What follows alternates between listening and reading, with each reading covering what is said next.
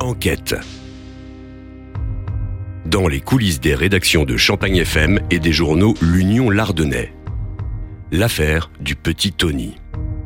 Il était couvert d'hématomes et couvert de bleu quand l'autopsie a été réalisée, mais ce n'est pas la cause du décès. Euh, c'est euh, une rupture de la rate, une rupture du pancréas antérieure à 48 heures qui ont été les causes du décès et ces ruptures sont liées à des coups portés à l'abdomen.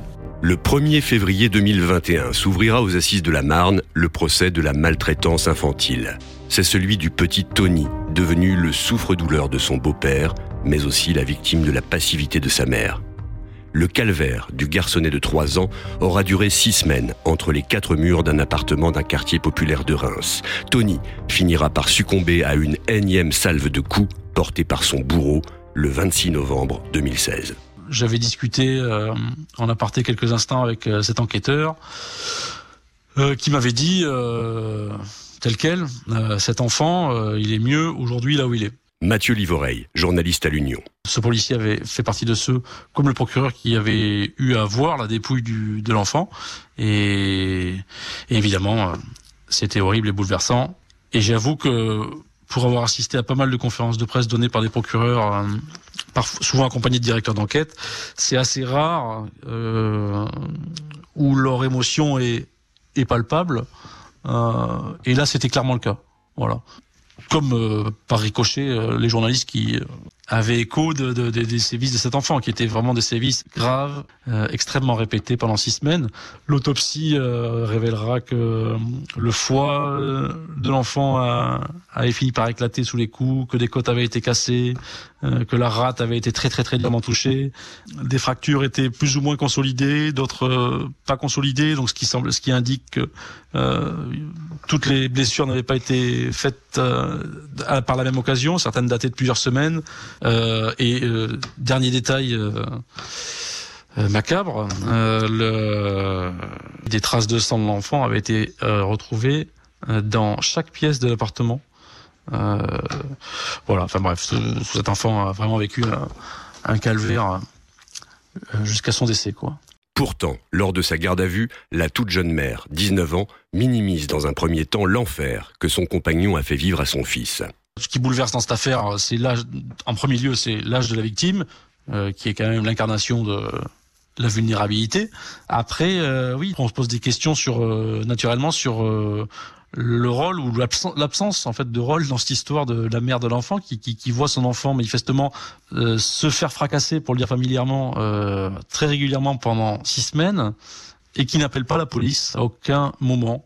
Alors après, évidemment, si on parle d'elle, faut parler de lui assez vite. Elle, elle dit euh, qu'elle avait peur de représailles. Euh, bon, vu le pédigré de ce jeune homme, euh, elle avait quelques raisons de le croire. après pour préciser, euh, au moment des faits, elle n'a euh, même pas 20 ans.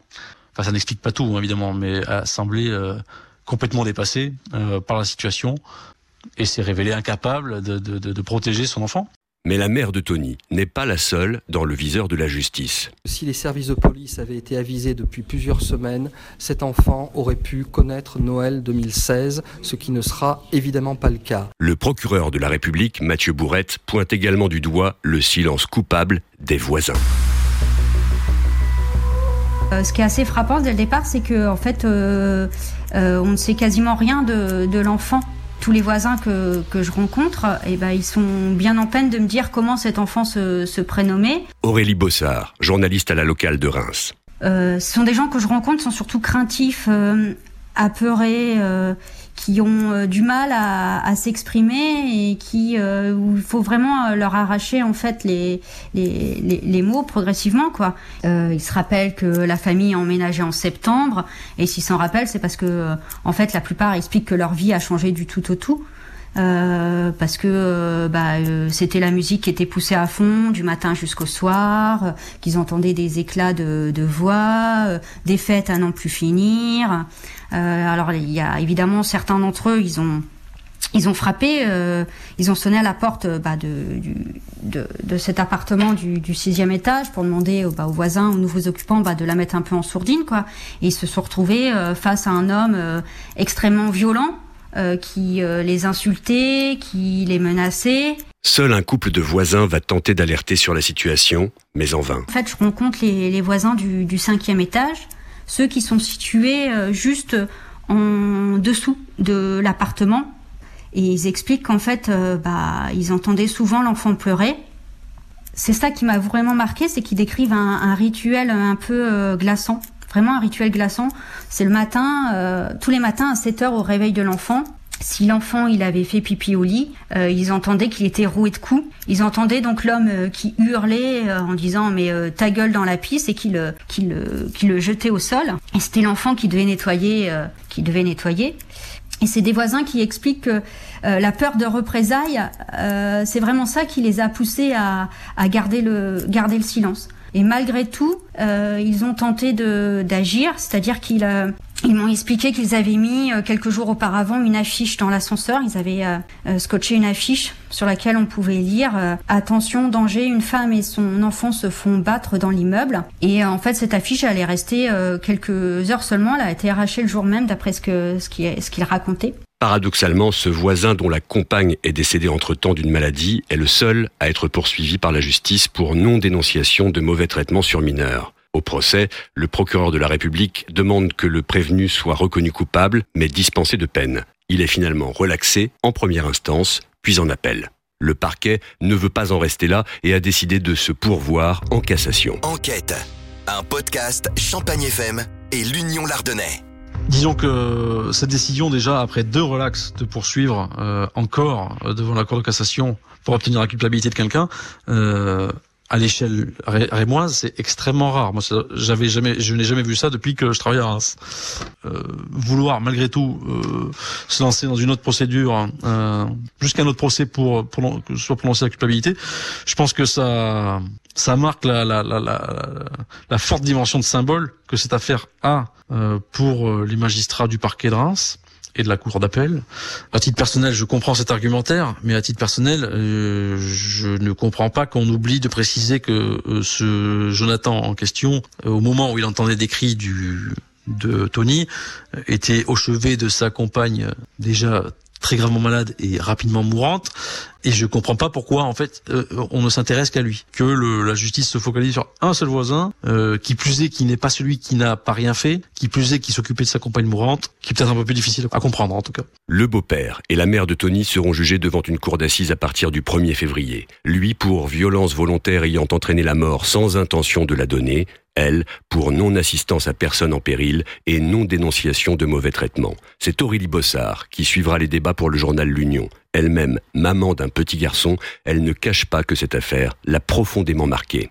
Alors j'ai été fait divorcer pendant une dizaine d'années. Donc pendant cette dizaine d'années, euh, j'ai été amenée à couvrir euh, des affaires euh, qui, des, faits qui ont été très très glauques, très, des affaires très sensibles, très, très difficiles. Et en fait, quand on est journaliste, on a, bah, on a l'habitude euh, de, de suivre ce, ce genre d'affaires, d'aller à la recherche d'informations, d'aller euh, contacter les témoins, les voisins, les familles. Et c'est pas qu'on se blinde, mais ça fait partie de notre métier. C'est un peu comme les policiers ou, euh, ou les, les, personnels de secours qui bah, ils font leur travail, ça fait partie du travail. Mais parfois, en fait, il y a des affaires comme ça qui, qui marquent plus que d'autres dans une, dans une carrière parce que euh, on se projette. Voilà, il y, a des, y a des faits qui, qui nous marquent parce que et ça fait écho dans notre, dans notre vie. Et, euh, et moi, il s'avère que quand j'ai couvert cette, cette affaire, euh, bah, j'étais maman, je suis toujours maman d'un petit garçon euh, qui, euh, bah, qui a sensiblement le, même âge que le, petit Tony, à trois mois près, un peu plus jeune que, que lui et qui bah, a une bouille sensiblement pareille aussi. Et donc forcément, ben, quand, quand tu suis une affaire comme ça, qui est, qui est déjà difficile humainement, parce que ce qu'a vécu le, ce petit garçon euh, ce, ce, tunnel de violence, euh, cet enfermement de violence pendant un mois et demi où il a quand même été, euh, il a subi les pires sévices. Bah forcément, bah tu, tu, te projettes et tu, bah c'est, parfois compliqué parce que tu te dis, bah ça pourrait être aussi mon enfant et c'est, c'est d'autant plus insoutenable dans ces cas-là, quoi. Dans le prochain numéro d'enquête, le désastre Tomé Géno. 15 ans après la liquidation de l'équipementier automobile, ce dossier hante encore les Ardennes. Au niveau de l'entreprise, on a été racheté il y a deux ans par un groupe euh, américain, Catalino. Ils sont venus s'emparer de l'entreprise, ils ont déposé le bilan, ils sont partis avec tout le patrimoine qu'il y avait au niveau de Tomé Géno. Donc euh, on se retrouve à 320 euh, salariés sur le carreau. On est en lutte depuis trois semaines. On avait bloqué pour se faire entendre, au moins du gouvernement. Ils nous ont envoyé 350 CRS, policiers et gendarmes à Nouzonville, dans un village de 6000 habitants, gazer les gens, des personnes qui venaient nous soutenir, des femmes, des enfants. Voilà la réponse qu'on a eue au bout de 15 jours.